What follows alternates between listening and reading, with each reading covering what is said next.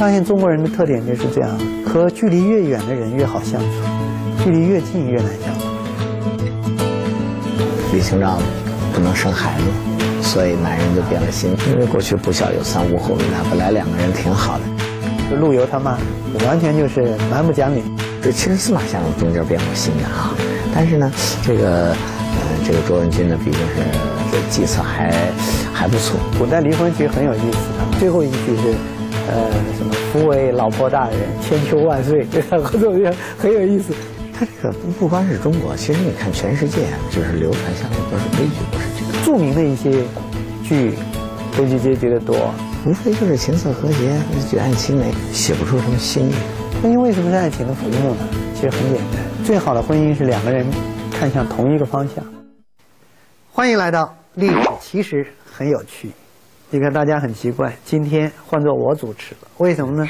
今天这个话题啊，由我来开说比较适合。对，为什么呢？呃，因为主持或者都是介绍，当事人呢不宜亲自来说。我们知道纪海海，他们家有段佳话。嗯，齐老师的这个婚姻爱情在圈子里头，那是属于楷模级别的。因为我们今天讲的话题就是婚姻爱情。当然，我们要聊历史上呢，就没有办法像吉老师这么幸福了。幸福的标杆在这儿。我们今天要聊的是那些苦命的夫妻们。每期节目有一个主题，两位老师根据主题展开辩论，在各自小黑板上写下自己的论点。各自陈述完成后，由周边随机参与的观众进行投票，得票高者即获胜。这才是真正的命运悲剧呢，对吧？孔雀东南飞，我个人认为，这是一出性格悲剧。孔雀东南飞，原题为古诗为焦仲卿其作，现以原诗第一句就是“孔雀东南飞，五里一徘徊”的为片名，故称为《孔雀东南飞》。它故是中国文学史上第一部长篇叙事诗，与《木兰辞》并称乐府诗双璧。创作时间大致是东汉年间，作者不详。全诗三百四十多句，一千七百多字，是中国汉乐府民歌中最长的一首叙事诗。《孔雀东南飞》主要记叙了贤惠而美丽的刘兰芝嫁到焦仲卿家，但是却为婆婆焦母不容。而被遣回娘家，不得已夫妻双双殉情的爱情悲剧。这是封建家长制扼杀青年男女的爱情，啊，这里头最可恨的就是那个焦母，是不是啊？但是我后来仔细读这个《孔雀东南飞》，焦母出现几次？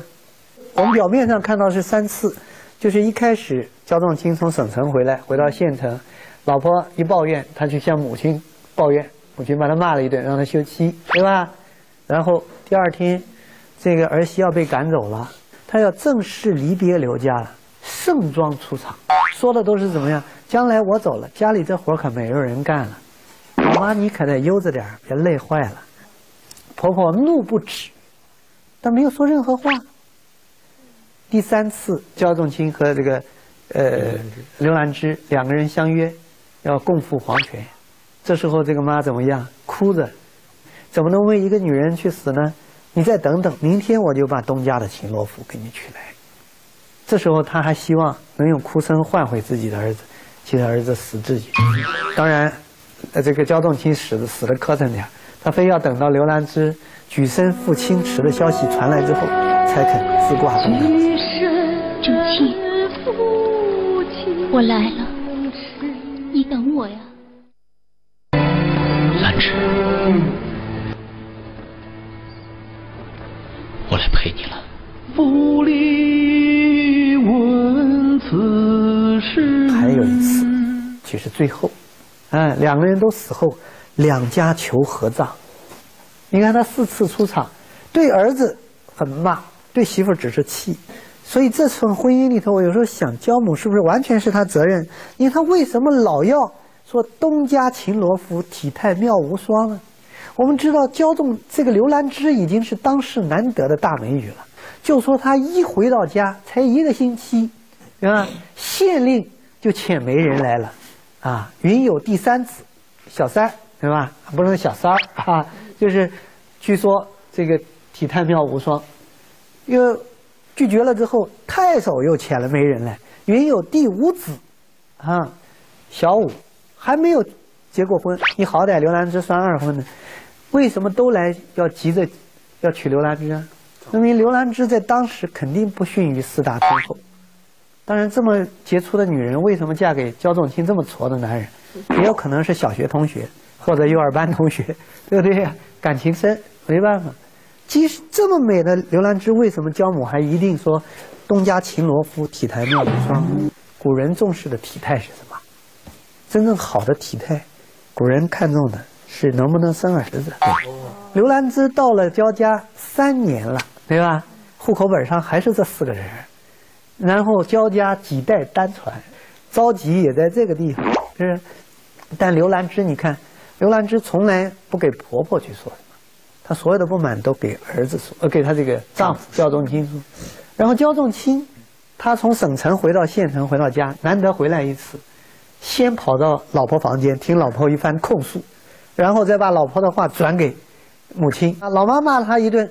然后立刻回头给儿给老婆说：“不是我要休了你，是我妈要休了你。”所以你看，在这个过程中，每个人都有他自己的角色定位，都有他的性格，都是按照自己想当然的方式去做，从来不理解对方的。就刘兰芝不用说很美，所以她性格很，我们讲那种很坚强，很有个性，不肯不肯不肯低头，对吧？这个母亲呢？你想想，把这儿子拉扯那么大，也不肯向儿媳低头，然后在这个两个女人之间、天敌之间，这个儿子不仅不斡旋，还到处挑事儿，是吧？做传声筒。后来刘兰芝要被逼着嫁，他听了消息赶回来，刘兰芝出来对谁都不肯低头，主动握着他的马鞍，说：“别后自别以后，你不知道我的情境多困难，啊！”然后蒋仲卿立刻讽刺他，逼着刘兰芝。只能以死明志，所以最后这个悲剧，就是孔雀东南飞到最后说，告诫世人戒之勿相忘，让我们每个人从这里头吸取经验教训。什么经验教训？我们中国人礼仪之邦，啊，温文尔雅。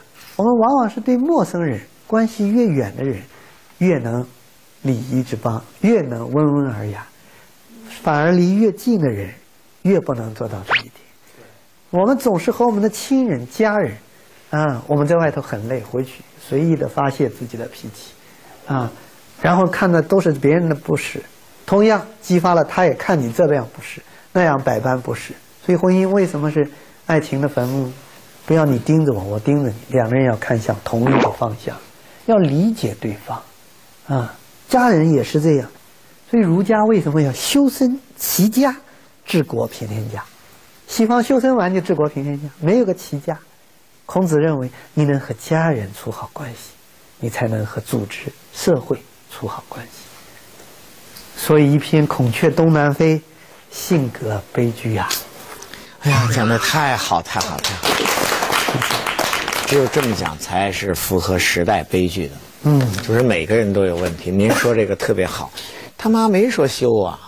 你不生孩子那还不行，我叨了叨了，我我我我叨了，我是跟着你叨了，我可没跟我儿子那儿说你坏话啊！你跟我儿子那儿说我这么多坏话，这是确实有问题。所以家庭这就回到了另外一个另外一个话题，特简单的一个话题，我一直给学生讲的话题，就是你妈跟我俩人都掉河里了，你先捞。哎呦，法律界专家告诉我们，你妈跟你是血缘关系的。你要不捞你妈，你会进监狱。你那个媳妇儿，其实媳妇儿死了，天下还有好多媳妇儿。嗨，您前半句说的蛮好，后半句立刻要被人骂死了。只要出这个话题的这个媳妇儿，一定就应该把她休掉。问这话你就不还好意，这种人就不配当媳妇儿。你也有妈。当你那个你那个嫂子说这句话的时候，你当做何解？你肯定让你滚滚滚滚滚！天下没有不是的父母，父母即便有不是，还要曲线救国。扫描屏幕下方二维码，或者添加微信公众号“历史其实很有趣”，就有机会成为我们的现场嘉宾。赶快来参加我们的讨论吧。好了，我们那个接下来该我了，我讲一出看似喜剧的悲剧。金屋藏娇，此事不见于正史，见于汉武故事。但是呢，这个故事极有可能是真的。汉武帝的父亲汉景帝，汉景帝的父亲汉文帝，他们生活的那个环境啊，正好是吕后当权专政啊专政的时代。所以在这个时代呢，汉文帝就很小心翼翼的过，夹着尾巴做人。夹着尾巴做人，就造成的结果是什么呢？他的儿子汉景帝小的时候。也胆小，他有个姐姐。你看自己兄弟胆小，那肯定得，我得护着我兄弟啊。所以，就造成了呀，这个姐儿俩，姐姐跟弟弟之间的关系特别好。这姐姐呢，早晚得嫁人呢，生一孩子，叫阿娇。那个时候汉景帝啊，正好有一老大，这个汉景帝渐有喜爱之意，要传位给他呀。那么这个时候，汉景帝的姐姐就得考虑啊。哎呀，这个我孩子过来，你姐姐长得漂亮不漂亮？漂亮。将来给你做媳妇我不要，长那么难看，打死我都不娶，不娶不娶我姐姐。这这这这这这这这，能嫁得出去吗？要不要？不要。要不要？不要。说好了，说好了，不要就不要。孩子过来，彻那阵还不叫彻呢，刘彻是他当太子以后改的名儿，那阵还叫智呢，智什么呢？人质那是啊，猪嘛。刘小猪过来，哎，这个姑姑，那个你姐长得漂亮不漂亮？漂亮。要是姑姑让阿娇嫁你，让阿娇做你媳妇儿，你愿意吗？嗯，要是阿娇姐姐肯嫁我，我就造一个大大的金屋子，让阿娇住在里面。哎呦，你这么大方啊！好啊，行，就这么着吧。来年结婚，到时候我跟你爸爸说说，让你当太子。果不其然，就当了太子。果不其然，就当了皇上。阿娇。就成了陈皇后，这个俩人差的岁数挺大。哎呀，这个这个年老、色迟、爱衰，所以人家就不来了。那不来怎么能怀孕？人家就喜欢上了。哎呀，他姐姐给他介绍的对对象，就把卫子夫送过来。陈阿娇从此就打入冷宫啊。但这个阿娇。这这我得翻身呢，怎么办呢？招聘，谁给我写一个能劝我这个皇后、皇上、夫君那个回心转意？我给他一千五百块钱，就请了这个司马相如，长门赋啊，千金重买相如赋，脉脉此情谁诉？千两黄金啊，千两，史上最最高稿酬，没有比这更高的了。就一个长门赋。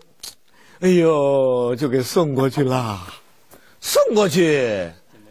也就送过去。了，因为此时卫子夫也已经不受宠了，受宠的是已经是北方有佳人。李夫人，后来李夫人也魔了，哎呀，就喜欢上了那个生下来就攥着拳头那个小孩，哎，对。所以你看，其实我们讲的，你说真的是，真的是阿娇的悲剧吗？似乎谁跟他有喜剧呢？后来汉武帝晚年，生怕吕后专权的局面再度出现，行了，立勾践夫人的孩子为国君，立太子，把他妈杀了。嫁什么汉武大帝，还不如嫁义渠王是吧？哎呦，太可怕了！在那个位置上本身就是很难的。说老实话，嗯，就只有政治和交易，对不对？然后利用和阴谋。说白了，我觉得那个时候也有真的感情。帝王将相不能说完全没有真挚的情感，也有。我就讲明孝宗这样，啊。弘治中兴十八年，一番成就，但是他就是爱张皇后一个人，就一个人。就是一心一意，再没纳过嫔妃，墓里头也只有夫妻同葬。但帝王中啊，要有真挚的情感，非得经大苦大难。但是就论真挚的情感，还是凡夫走卒、俗世百姓多。因为什么呢？我们附加的东西少，就像吉老师刚才讲，这些帝王都要附加政治利益、政治交换、政治阴谋，附加的东西少的话，人性的成分拘束就少，那时候就容易见出真性情来。呃，比如说金屋藏娇，他要不藏了这个娇，他就当不上皇上。当上皇上以后呢，什么娇不娇的，压根儿我就不爱你。你真以为我说的？你以为我哥傻？我哥说的是我心里说的话，我，所以他说了实话，他就没当上皇上。你看我说了谎话，我就当皇上了，是吧？他是政治婚姻，从政治上考虑。跟卫子夫确实啊，这中间有有有有感情因素哈，年轻漂亮，哎，但是你看人发现了卫青霍去病，不是政治上的婚姻，是政治上的结果。季老师，您虽然讲的眉飞色舞的，但这真不是苦命的夫妻。我觉得他们还不苦命啊！啊，我这讲的才是真正的悲剧呢，这是最悲的一场悲剧，这是真正的叫做命运悲剧。陆游二十岁与表妹唐婉成婚，可谓是郎情妾意，夫妻恩爱有加。可是，在两人婚后第二年，唐婉就被婆婆逐出家门，不久便抑郁而亡。有说是因为唐婉嫁出家与婆婆不和，或说因为夫妻两人太恩爱，公婆认为会妨碍陆游的上进之心，所以常常责骂唐婉，而造成两人的分手。可最终的答案却可能是陆游晚年诗作里说的：唐婉是因为不孕而被婆婆逐出家门，只留下一却多情的钗头凤。唐婉与陆游本是一对情投意合的恩爱夫妻，却不想被迫分离，令后人为之唏嘘叹息。他那个妈真不是好妈，啊，那也得听妈话。那他这个妈呢，妒心特别强。唐婉和陆游两个人郎情妾意，问题是才学俱佳。他们俩的才学，我们就凭沈园上两首《钗头凤》就知道：“红酥手，黄藤酒，啊，暖园春色宫墙柳，啊，东风恶，欢情薄，一怀愁绪，几年离索，错错错。”然后唐婉鹤的那首《钗头凤》，同样不亚于，对吧？默默默，对不对？所以两个人啊，真是叫郎情妾意，千古之一。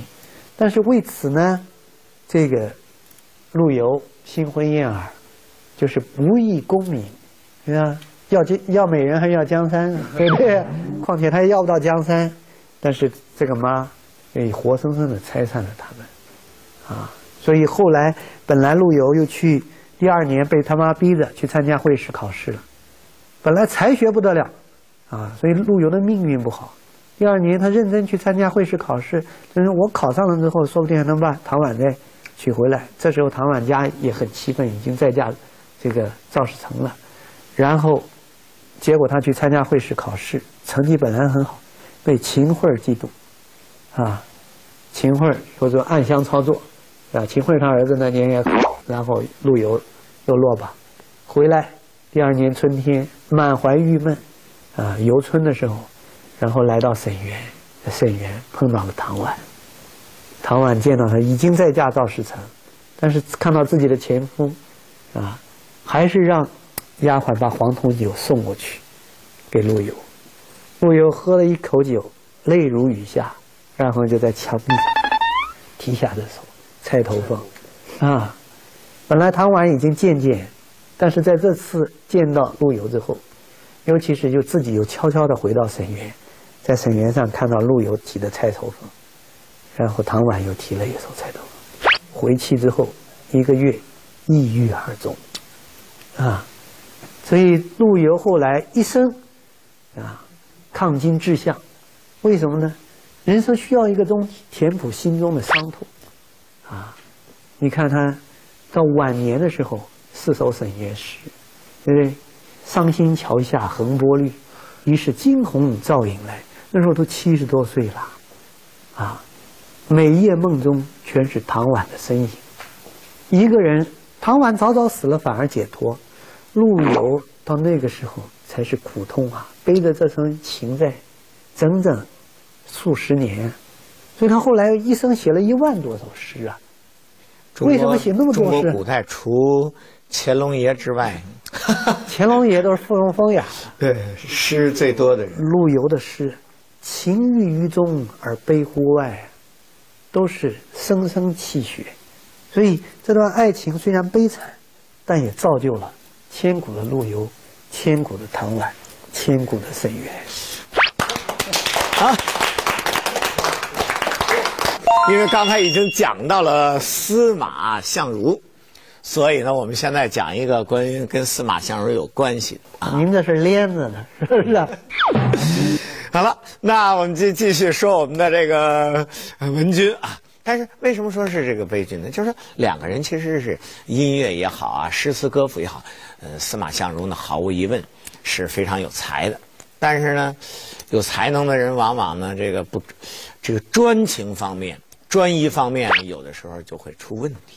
所以这里面呢，就需要女人的智慧。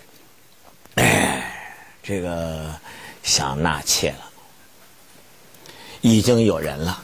对，在茂陵啊，呃，已经纳，已经想纳妾了，哎，这个也没告诉啊，但是呢，被人知道了，哎，人家写了一二三六七八九十啊，意思就是说我要纳妾了，结果人家卓文君什么意思？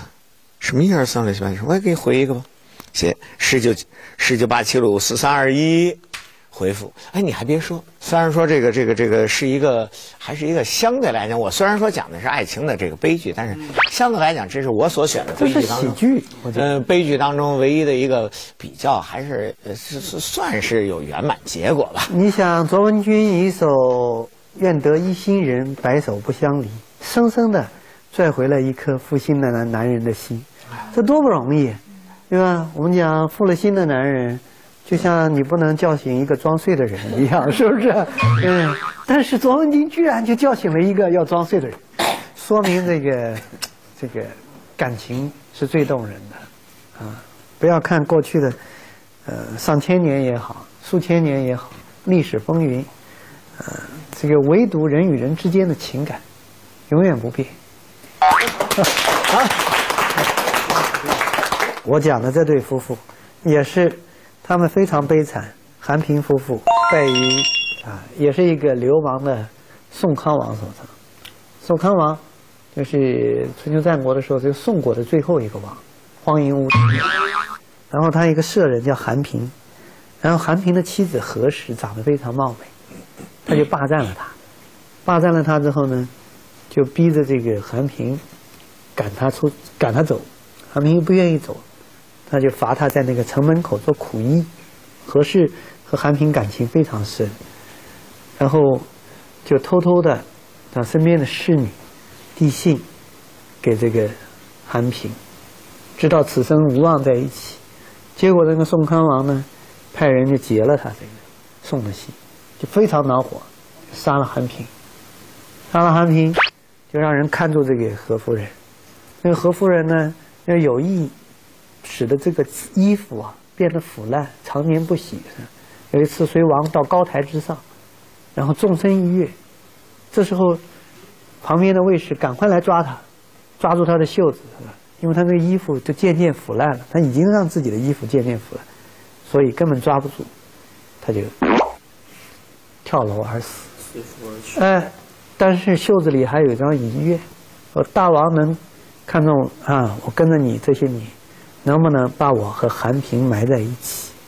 生不能同世，让我们死则同穴。因为无耻的宋康王，你知道他怎么决断的吗？就把他俩分开葬，啊，给我隔得远远的。有本事，两个墓长到一起去。你不是说此心相依吗？我看你如何长到一起去。然后这个墓，果然隔着相望的两个墓。一个月之内，木上长了两棵树，然后这个两棵树长到一起，交颈之欢。树上有一对鸳鸯，啊，个人的命运在那个时代，在那个社会的背景下无可奈何。这个，那那个，我觉得您讲这个悲剧吧，哈，是挺悲剧的，而且尤其是《孔雀东南飞》，是让我讲的耳目一新。就是说，而且落脚点很落脚点很好，就是说，其实我们每一个人都应该反思的是自己。哎，这这挺好，但是我觉得跑题了，这个是有再创作的痕迹。呃，与我的与我的与我的这个就不说了。您这哪是悲剧？您这一出喜剧。我这把把喜剧讲成悲剧了。对对对。所以呢，我讲了俩故事，您这个故事是这个有有有很浓重的再创作的痕迹，是吧？嗯嗯。你们还是问问有什么想法没有？呃，季老师，哎，这古代离婚，嗯。容不容易？成本高不高？你想找法理依据还是干啥？离婚很容易，七出三不出。啊，比如说，就是这个这个这个刘刘兰芝就顶撞婆婆，这这这直接就开了，这就不需要理由。《大代礼记》里头规定七出，第一条不孝不顺，还其中第五条你能想到是什么？叫口多言。